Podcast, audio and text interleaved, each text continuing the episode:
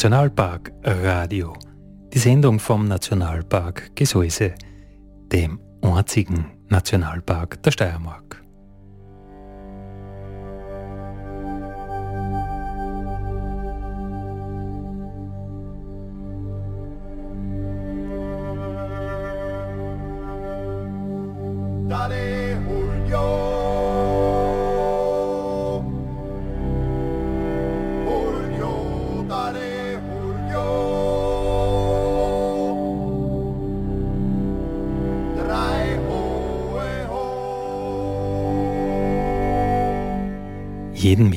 Von 6 bis 7 Uhr auf die Nacht auf Radio Frequenz, dem freien Radio im Enstal.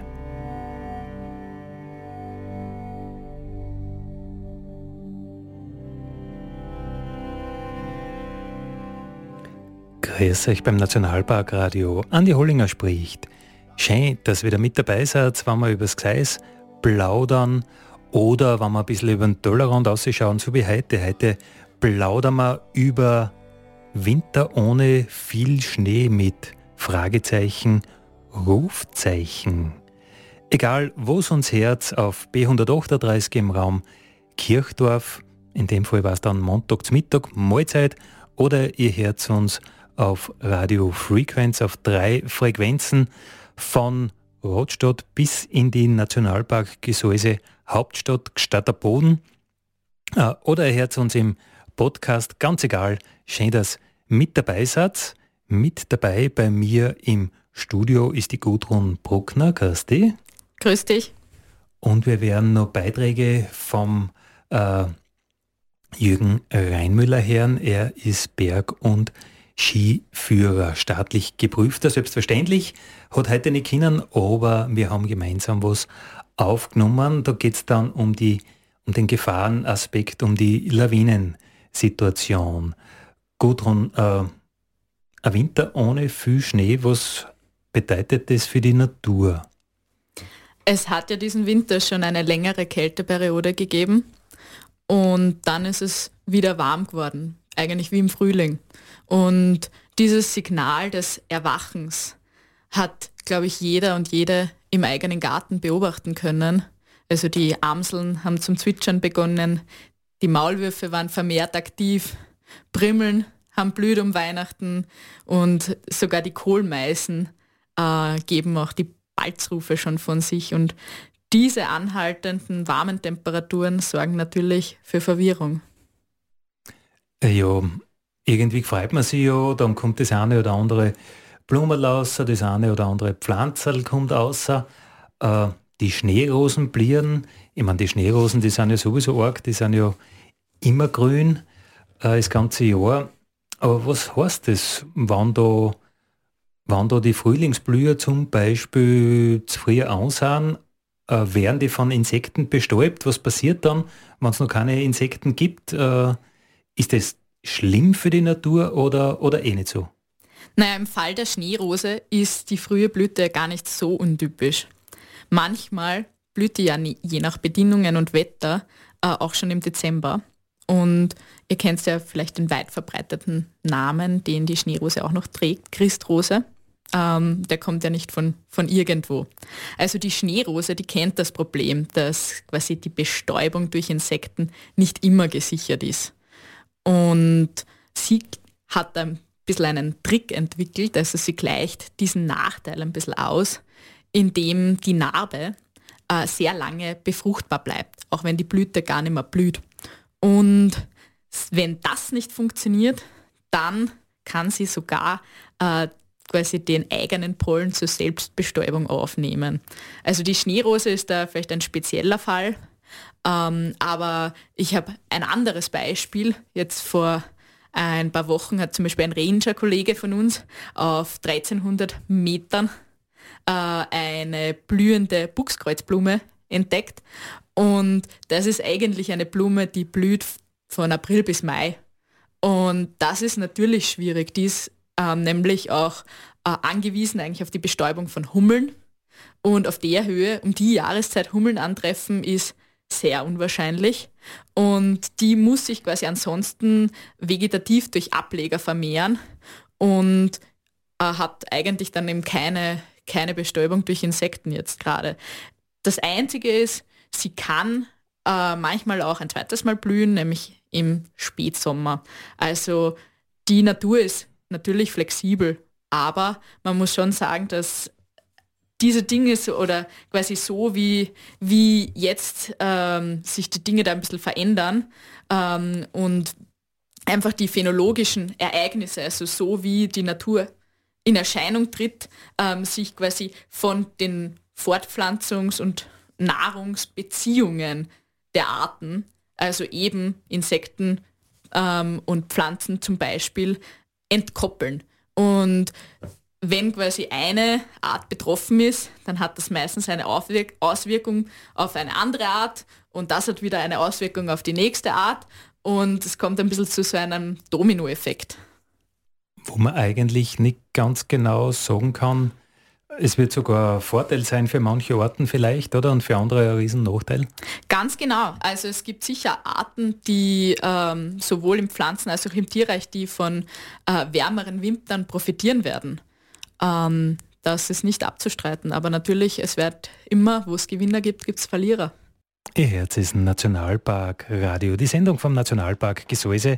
Und heute plaudern wir über den Winter, über die milden Winter, über die schneearmen Winter und wie es der Natur äh, dabei geht.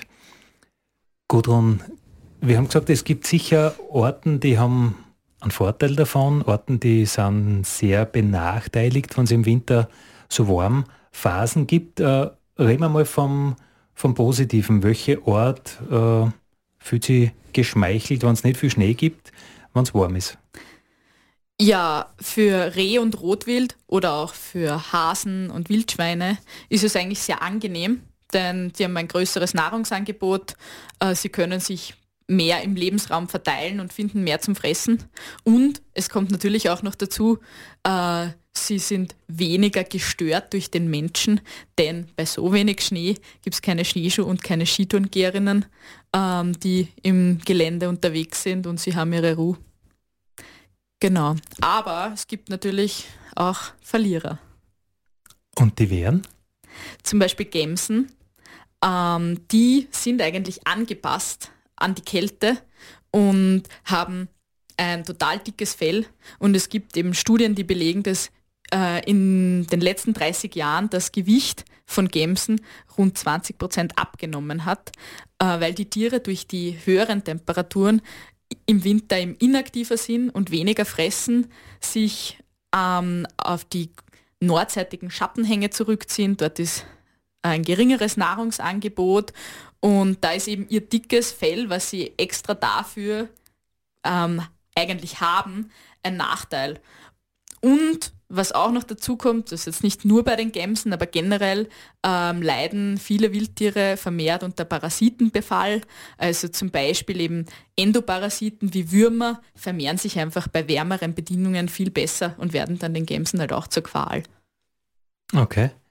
Ja, man glaubt eigentlich, es ist genau umgekehrt, oder? Äh, sie findeten viel mehr mh, hm, Raufutter noch und, und dann hätten sie es ja viel leichter, aber jeder, der zum Beispiel im Herbst einmal eine Gamsbrunft mitgegangen ist, die ja, die Gams sind im, im November aktiv und treiben sie gegenseitig durch die verschneiten Felswände und wenn es da, wie es jetzt in den letzten Jahren ein paar Mal war, wenn es da 20 Grad hat, dann sind die unglaublich unmotiviert und inaktiv und man merkt einfach, ja, denen ist einfach zu heiß.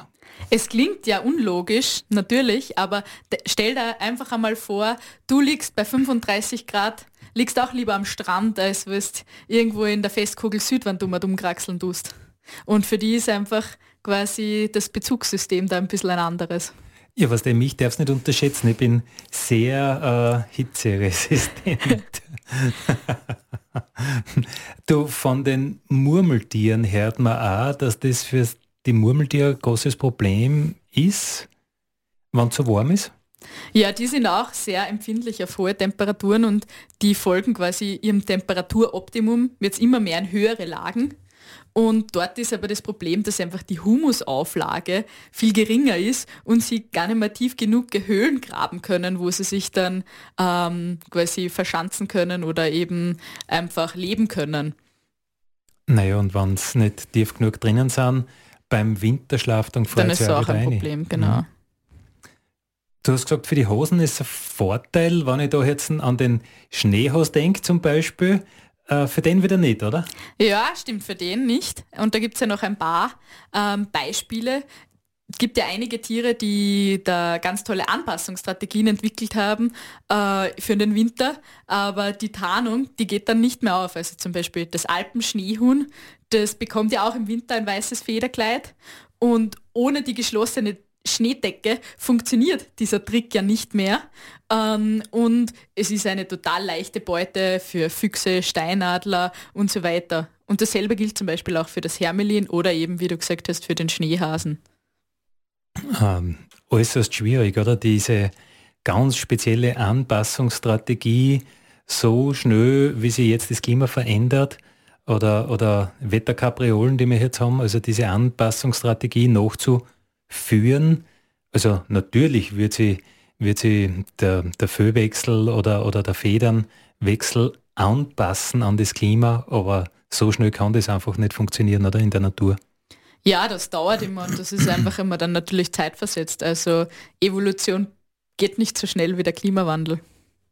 Wobei unter Druck geht Evolution natürlich auch schneller, wie man sie nichts bewegt. Wer weiß. Winter mit wenig Schnee, mit Fragezeichen und Rufzeichen ist unser heutiges Thema im Nationalpark Radio und ich habe mit dem äh, Berg- und Skiführer Jürgen Reimmüller gesprochen, wie er das so sieht äh, mit Schneedeckenaufbau, mit äh, Gefahr und ja, was das für ein Wintersport heißt, wenn man da draußen ist, wenn wenig Schnee ist. Genau, ich bin der Jürgen Reinmüller, bin aus Atmund, bin hauptberuflicher Bergführer, tue sozusagen nichts anderes im Sommer und im Winter. Betreibe da äh, Alpinschule, Alpinschule Alpinstil heißt die. Wir bieten da sehr viele Führungstouren an, genauso gut sehr viele Ausbildungen. Bin auch als, als Gerichtssachverständiger tätig, da in dem Bereich Schnee- und Lawinenkunde, also auch wenn es um Lawinenunfälle geht und auch im österreichischen Ausbildungsteam der, der staatlich geprüften Berg- und Skiführer. Jürgen, was heißt das jetzt? Ein milde Winter, äh, schneearme Winter für die Lawinengefahr. Die alten Bergrettungsleute haben immer gesagt, wenig Schnee, viel Lawinentote. Kann man das noch so stehen lassen? Hat das noch Gültigkeit heute? Also vielleicht einmal, einmal grundsätzlich dazu. Wir werden, wenn du jetzt diese milden, schneearmen Winter ansprichst, auch künftig in Österreich äh, extreme Winter erleben. Das heißt, einmal sowohl schneereiche Winter und genauso gut auch schneearme Winter. Äh, milde Winter müssen aber auch nicht zwingend schneearme Winter sein. Denn äh, natürlich ist es so, dass äh, in milden Wintern genauso gut kalte Wetterlagen gibt, also mit erheblichen Neuschneemengen. Das wird also immer wieder auch wechseln, auch in den Zeiten der globalen äh, Klimawandel. Was uns als Wintersportler und mich als Bergführer jetzt auch in schneearmen Wintern künftig vor allem mehr betreffen wird, sind, wir sagen dazu, schwache Schneedeckenaufbauten. Und das vor allem in den Hochlagen. Äh, wir nennen die Art von Lawinenproblem ein Altschneeproblem. Die Schneedecke an sich ist ein, recht dynamisches System, unterliegt sozusagen am, am ständigen Wandel, einer Veränderung. man muss jetzt vorstellen, dass der Schnee, wenn man jetzt einen Physiker beispielsweise fragen würde, sehr warm ist. Das klingt jetzt irgendwo skurril, aber Schnee ist ganz nah am Schmelzpunkt temperiert. Das heißt auch, es braucht ganz wenig Energie, um Schnee zum Schmelzen zu bringen. Vergleicht man das beispielsweise mit Eisen, würde Eisen in dem Stadion zum Beispiel schon glühen. In der Schneedecke gibt es sozusagen immer Umwandlungsprozesse, also sehr, sehr dynamisch. Man muss jetzt vorstellen, dass es am Boden ca. 0 Grad hat, aufgrund des latenten Bodenwärmestromes, das heißt die, die Erdwärme von unten herkommend, und an der Schneeoberfläche sehr tiefe Temperaturen. Wir sprechen in dem Zusammenhang von einem Temperaturgradienten in der Schneedecke und durch diesen Temperaturunterschied beginnt dann letztendlich Wasserdampf von warm nach kalt zu wandern, also in der Schneedecke von unten nach oben. Trifft jetzt der Wasserdampf auf einen Eiskristall, so lagert er sich ab an der Unterseite und dieses Kristall beginnt dann zu wachsen. Und das passiert sehr dynamisch in der, in der Schneedecke drinnen. Äh, mit der Zeit kommt es damit auch zu einer kompletten Erneuerung und zu einer Umgestaltung der ursprünglichen Eiskristalle. Und diese neuen Kristalle, die entstehen, die haben sehr kantige Formen. Und die fungieren in der, in der Schneedecke drinnen großflächig als Schwachschicht. Und wenn wir dann eine Kombination kriegen irgendwann einmal mit einem gebundenen Schnee obendrauf, gebundener Schneemann, dass der, der Wind, der Baumeister der Lawine, äh, einen Schnee draufgelegt hat, dann haben wir eine sehr, sehr kritische Kombination Schwachschicht und, und Schneebrett, das dann letztendlich zu Lawinenauslösungen auch führen kann. Also gerade in schneearmen Wintern haben wir sehr geringmächtige Schneedecken und da entwickelt sich dieser Temperaturgradient mächtiger, also viel, viel markanter. Und da ist es eben oft so, dass unter Haarskrusten sehr markante Schwachschichten entstehen. Und nachdem es auch durch diesen globalen Klimawandel im Hochgebirge immer ähm, Schnee in äh, wenigerem Ausmaß gibt, ähm, der Regen immer höher aufgeht, haben wir auch markant mehr, mehr Schwachschichten drinnen und äh, mehr Haarskrusten und damit auch ähm, größere Auslösewahrscheinlichkeit in diesen Altschneewintern, wie man äh, beispielsweise heuer auch haben. Das heißt jetzt auch konkret, schneearme Winter haben für Wintersportler im Hochgebirge eine sehr, sehr tückische Schneedeckensituation. Tückisch, weil das Problem von außen eben nicht erkennbar ist und weil es großflächig vorhanden ist. Und weil es durch uns sehr, sehr leicht störbar ist und zu auch mitunter großen Lawinen führen kann. Tückisch auch deshalb, weil Fernauslösungen Thema sein können, und das auch in flacheren Bereichen, äh, wo man Brüche auch unter 30 Grad Hangneigung initiieren können und sie dann auch die steilen Hänge über uns dann als Schneebrettlawine ablösen können. Jetzt wäre natürlich nicht so schlecht zu wissen, äh, wo diese Gefahrenstellen liegen. Und da kann man vielleicht sagen, auslösbar vor allem in den schattigen Hochlagen, im, im Kammlagengelände, immer dort, wo Steine herausschauen und an den Übergängen von wenig zu viel Schnee.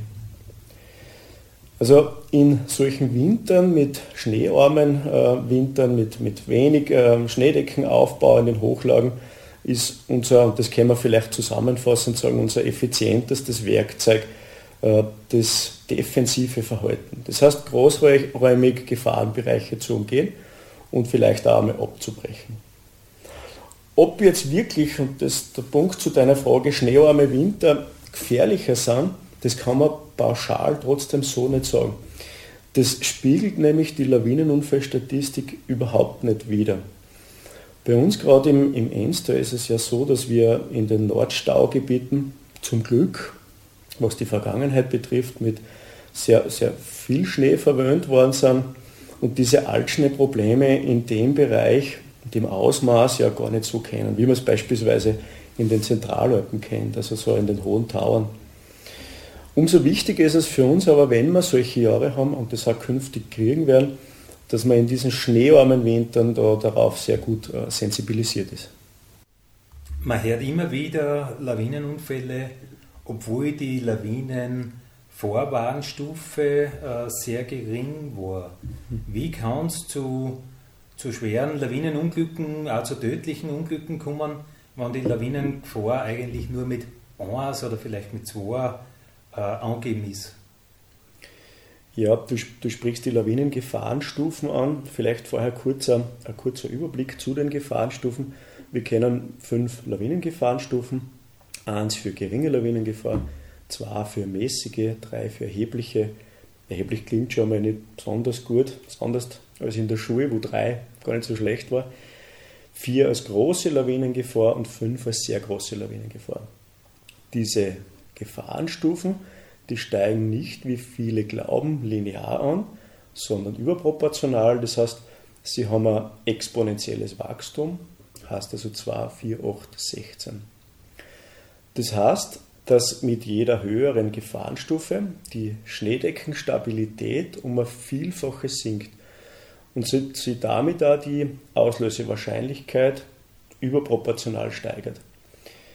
Die Lawinengefahrenstufe soll also Auskunft über die, man könnte sagen, Eintrittswahrscheinlichkeit und die zu erwartende Größe von Lawinen geben. Wenn also die Schneedeckenstabilität abnimmt und damit die Auslösewahrscheinlichkeit steigt, so erhöht sich die Gefahrenstufe. Und die Verbreitung der Gefahrenstellen und die Lawinengrößen nehmen zu. Jetzt zu deiner Frage, Anna, äh, ob bei geringer Lawinengefahr Lawinenunfälle grundsätzlich möglich sind. Geringe Lawinengefahr, also diese Stufe 1 oder wie man so landläufig immer sagt, der 1er, heißt eben geringe Lawinengefahr und nicht keine Lawinengefahr. Also Lawinenunfälle sind auch, auch bei, bei geringer Lawinengefahr grundsätzlich möglich, ist ganz klar. Klar ist, dass sie bei diesem Anser aber auch wenige Stellen im Gelände finden lassen, an denen Lawinen ausgelöst werden können. Wenn, dann in erster Linie bei großer Zusatzbelastung und das in entsprechender Steilheit. Große Zusatzbelastung meint, dass man beispielsweise als Skitourengeher stürzt oder als Gruppe ohne Entlastungsabstände unterwegs ist. Also in Regionen mit, mit zahlreichen Stellen, wo Geländeformen vorhanden sind, wo man sehr steile Geländeformen hat, werden äh, äh, auslösbare Stellen auch beim Anser vorhanden sein. Das heißt, wir müssen auch bei geringer Lawinengefahr, also beim Anser in steilem Gelände, mit offenem Auge unterwegs sein und sie wirklich immer vor Auge halten, dass der Lawinenlagebericht ja keine Einzelhangbeurteilung darstellt, sondern im Grunde eine, regionale Prognose ist. Was ich vielleicht in dem Zusammenhang noch kurz erwähnen möchte, ist, ist dieser Dreier, diese erhebliche Lawinengefahr, wo wir ja äh, wissen, dass die meisten Unfälle passieren. Ähm, nehmen wir mal an, es war gestern Gefahrenstufe 3, also erhebliche Lawinengefahr dann unterscheidet sich das unter Umständen, unter Umständen zu heute, wo wir einen Zwarer haben, also mäßige Lawinengefahr, nur sehr gering. Also in der Realität ist der Unterschied sehr, sehr gering, weil wir eben dieses exponentielle Wachstum haben. Also die Höhe der Gefahrenstufe in einer Zahl ausgedrückt kann beim Wintersportler in dem Fall zu einer völlig unterschiedlichen Risikobereitschaft führen, weil 3 und 2 in einer Zahl ausgedrückt ganz was anderes bedeutet.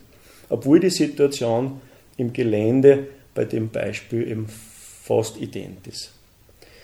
Wir müssen also bedenken, dass die Natur die Zahl, die wir uns so konstruieren, nicht kennt. Und die Schneedeckenstabilität sich schon gar nicht stufenförmig ändert, so wie wir uns das im Lawinenlagebericht konstruieren. Ihr hört das Nationalparkradio, die Sendung vom Nationalpark Gesäuse. Wir plaudern aber heute über die, über die milden Winter äh, oder über die schneearmen Winter, was das für Fauna, Flora, für Skitourengeher bedeutet, hm, was man da auf die Schnelle einfordert. Wie schaut es mit den Zugvögeln aus? Ja, äh, Zugvögel man merkt immer mehr, dass die verfrüht zurückkommen. Eine Kollegin von mir zum Beispiel hat vor kurzem erst einen Weißstorch gesehen. Und es gibt äh, immer mehr Beobachtungen, dass viele Individuen gar nicht mehr ziehen, sondern einfach in Österreich bleiben und der Anteil der überwinternden Arten nimmt zu. Okay, das heißt, äh, wenn es nicht notwendig ist, fliegen die nicht weg. Genau, sie fliegen nicht mehr weg oder nicht mehr so weit. Also es verändert sich von vielen Vogelarten das Zug, Brut und auch das Fortpflanzungsverhalten. Also viele Meisenarten zum Beispiel, die balzen früher und brüten dann auch früher im Jahr, was aber dann halt auch zur Folge hat, ich habe eben vorher schon von den Dominoeffekten geredet, dass sozusagen die kleinen Vogel dann nicht mehr zum Nahrungsoptimum, also zur Zeit mit der höchsten Insektendichte, ähm, heranwachsen und sich alle diese Dinge also nicht mehr so abgestimmt sind, wie es eigentlich sein sollte. Das wird dann auch die, hm, wie nennt man denn die dann, Nutznießer betreffen, oder? Die Schmarotzer? ja, da gibt es zum Beispiel den Kuckuck, den ja alle kennen, der sein Ei gern in fremde Nester legt. Und der hat natürlich da ein besonderes Problem, denn wenn seine Wirtsarten schon brüten, wenn er noch gar nicht aus dem Süden zurück ist, dann wird es wohl nichts mit der Fortpflanzung. Okay, die Eltern sagen, äh, bevor wir uns da selber scheren, äh, machen wir das ja gar nichts. Ja, ist also hat er sich wahrscheinlich keine Alternative überlegt. äh, wie schaut es da beim, beim Wald aus? Ich meine, der Wald geht immer weiter auf, die, die Waldgrenze steigt, das haben wir alle irgendwie schon mitgekriegt, oder? Kann man, kann man das so vereinfacht darstellen? Ja, also das ist schwierig irgendwie auch festzuhalten, aber natürlich ähm, wird die, also steigt die Waldgrenze einfach die Berge hinauf ähm, und das betrifft nicht nur den Wald, oh, das ist ganz allgemein, ähm, kann man feststellen, dass ähm, Arten Pflanzenarten den Berg hinaufwandern äh, und das ist ganz offensichtlich eine Reaktion auf den Klimawandel. Und da gibt es zum Beispiel das ähm, Gloria-Netzwerk, das ist ein weltweit etabliertes einheitliches Langzeitmonitoring. Ähm, da beobachtet man Pflanzen in Bergregionen auf der ganzen Welt eben, ähm, wie sich die über die Jahre hin ähm, wie sie ihren Standort auch verändern. Und da kann, äh, hat man schon feststellen können, dass sozusagen die spezialisierten Arten, die sich wirklich auf quasi diese ähm, karge Gebirgsregion und angepasst haben, immer mehr in höhere Lagen verdrängt werden, bis es irgendwann nicht mehr höher geht und sie aufgrund von Konkurrenzarten aussterben. Die Arnika zum Beispiel, kennen viele, ähm, ist früher nur auf einem Beobachtungsgipfel ähm, von diesem Glora-Netzwerk ähm, nachgewiesen worden und heute eben schon auf 14 davon und da ist der höchste über 3000 äh, Meter über dem Meeresspiegel. Also das sind einfach auch Daten aus der Wissenschaft, wo wir das ganz klar ähm, feststellen können. Ich könnte mir vorstellen, dass für die Barmer einen Unterschied macht, äh, ob da jetzt ein, ein Schnee zubekommt oder ob jetzt ein Regen zubekommt, wenn es dann wieder kalt wird. Ja, also Bäume generell jetzt äh, natürlich klimatisch eben steigt die, die ähm, Waldgrenze, aber eben gerade so Wetterextreme, wie das heuer ist, ähm, eben so ein Wärmeeinbruch, so ein plötzlicher, ähm, kann den Bäumen auch schaden, denn wenn es warm wird und dann nach so einer Wärmeperiode wieder recht schnell kalt wird, ähm, kommt es erhöht zum, äh, oder vermehrt eben auch zu Frostrissen, weil natürlich das gefrorene Wasser wieder einen höheren Volumenbedarf hat und das beschädigt die Bäume und hat, kann auch lange Folgen haben oder kann auch dazu führen, dass, die, dass ein Baum einfach abstirbt. Ja gut, das ist ja sowieso äh, ein Riesenthema, diese, diese Frostaufbrüche, Frostsprengungen. Äh, ich glaube, da wird es für die Wissenschaft nur ein breites Betätigungsfeld geben, wo es auch dann mit dem Föß auf sich hat, auf sich hat äh, Steinschlag, Felsstürze, Bergstürze. Ich glaube, da ist die, die Wissenschaft noch gar nicht ganz so weit, wie wir uns das denken, weil wir das Problem einfach vorher oder die Fragestellung vorher gar nicht so gehabt haben. Ihr hört das Nationalpark Radio heute zum Thema schneearme Winter. Winter ohne viel Schnee ob das die Zukunft ist. Zu Gast ist Gudrun Bruckner. Sie ist Assistentin im Fachbereich äh, Forschung und Naturschutz, Naturschutz und Forschung. Ähm, jetzt wollen wir natürlich wissen, Gudrun, was können wir tun? Also ja, hands-on, was machen wir heute, damit äh, in Zukunft besser ist? Ja, ich habe keine neuen Rezepte für euch, was wir jetzt tun können, um Flora und Fauna zu schützen. Grundsätzlich appelliere ich einfach für Respekt und Achtung und da gilt dasselbe wie zwischen Menschen, auch für Mensch und Natur, ein wertschätzendes Miteinander. Das heißt, zum Beispiel jetzt Winter beim Skitouren gehen, wir sind alle gern draußen unterwegs, man begegnet einem Schneehändel. Dann bleibe ich stehen, verhalte mich ruhig, gehe vielleicht sogar ein bisschen zurück und wähle eine andere Wegvariante, um eben das Tier, was schon in einer quasi schweren Zeit ist, äh, nicht noch zusätzlich zu stören. Und vielleicht kann ich auch kurz innehalten und mich über diese besondere Beobachtung freuen. Schneehändel ist natürlich ein super Stichwort. Wo werde ich das treffen? Wo werde das, äh, wo kann ich es vermuten im Gelände? Ja, hauptsächlich natürlich oberhalb der Waldgrenze, meistens in, ähm, also quasi an so Geländekuppen und ähm, wo eben so ein Übergang von viel zu wenig Schnee ist, denn die Schneehändel, die graben sich, also die lassen sich eigentlich gerne einschneien und graben sich dann Tunneln ähm, unter der Schneedecke und kommen aber besonders eben ähm, ähm, zum Fressen auf diese quasi abgewehten, vom, vom Wind freigelegten ähm, Kamm. Gradbereiche. Gradbereiche, genau. Und mhm. dort finden sie eben ein bisschen was, ein bisschen eine Nahrung und dort trifft man sie dann meistens. Aber natürlich haben die ihren ähm, Kreislauf total heruntergefahren und sind wirklich auf Energiesparmodus. Und wenn die jetzt flüchten, also wenn man sie aufscheucht und runterfliegen geht ja leicht, da hilft die Schwerkraft. Aber dann, dass sie wieder zurückkommen hinauf ähm, zu ihrer Schneehöhle oder zu ihrem Fressplatz, das kann oft auch tödlich enden für diese Tiere. Und Schneehändel sind ja, wie du zuerst schon gesagt hast, auch äh, welche, die von der Strategie Gebrauch machen, eben ein Winterkleid zu haben. Ich sage jetzt einmal, wenn sie ins Tal fliegen, wird es nicht besser für sie, oder? Das auf jeden Fall nicht, nein. Also die gehören ganz einfach dort nach oben hin. Sie heißt, heißt ja deshalb auch Alpenschneehuhn, denn es gehört in die Alpen, in die Berge und der Lebensraum ist einfach oberhalb der Waldgrenze und ähm, genau. Äh, vom Nationalpark, von der Besucherlenkung im Nationalpark hört man oft, man muss äh, Rücksicht nehmen oder man soll Rücksicht nehmen auf die Raufußhändeln. Wo sind jetzt die Raufußhändeln? Das Alpenschneehuhn gehört zu den Raufußhändeln und da gehört auch noch dazu das Birkhuhn, das Haselhuhn und ähm, das Auerhuhn. Und die, für die gilt das alle, alles, für alle diese Arten gilt es im Winter, dass die natürlich einfach ähm, in einer Notzeit sind, wo der Na die, das Nahrungsangebot nicht so groß ist, wo sie einfach ähm, ja, mehr Energie brauchen ähm, zum Überleben. Und darum bemühen uns wir im Nationalpark, dass wir einfach Gebiete ähm, ausweisen, wo sie ru ihre Ruhe finden und überwintern können und wo wir schauen, dass wir sie möglichst nicht stören.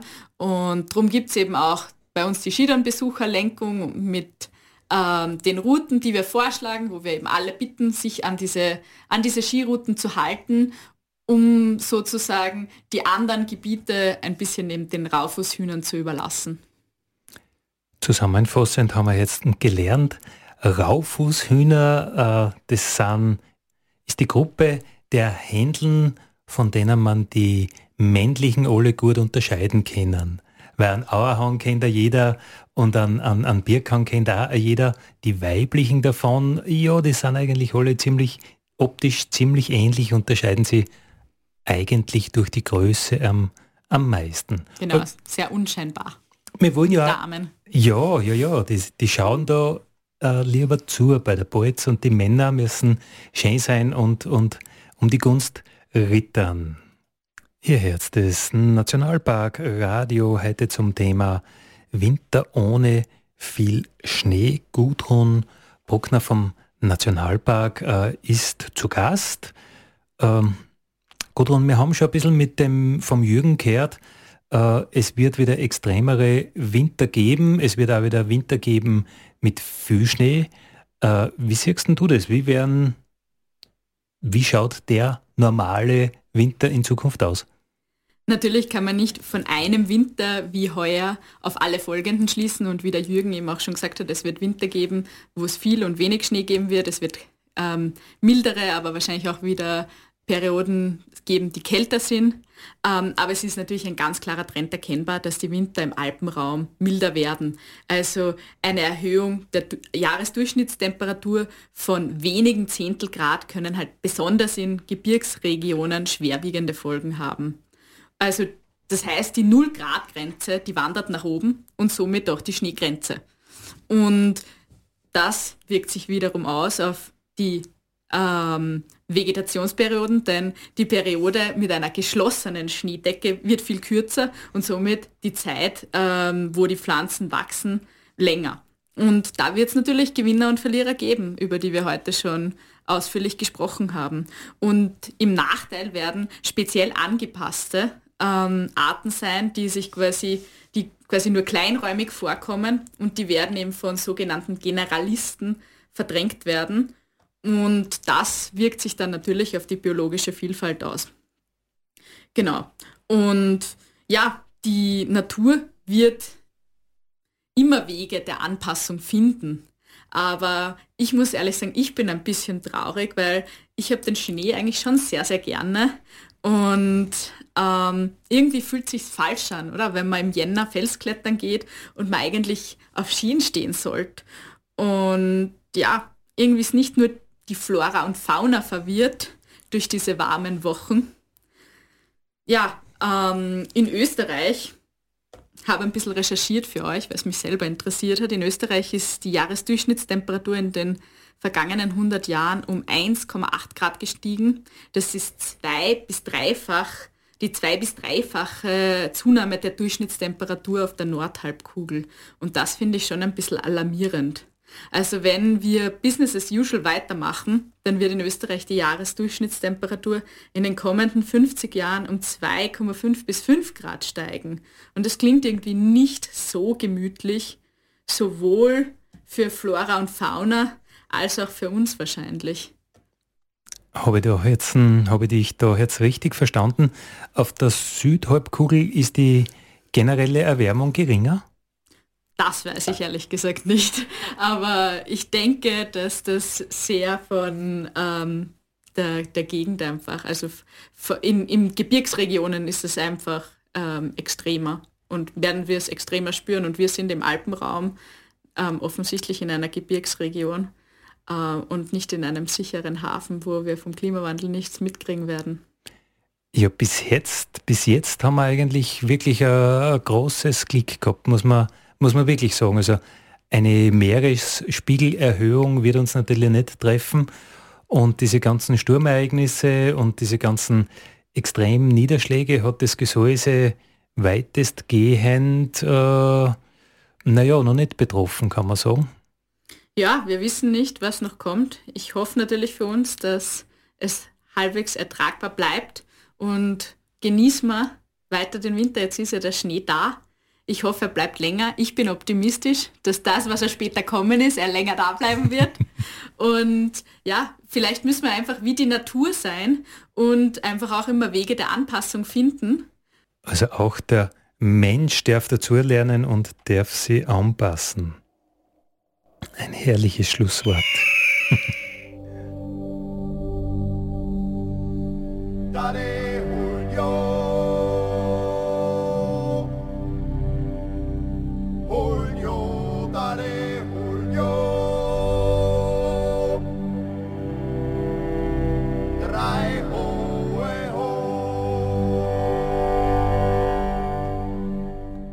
Das war das Nationalparkradio für heute. Heute waren wir Gudrun Bruckner und Andi Hollinger. Danke fürs Zuhören und vielen Dank.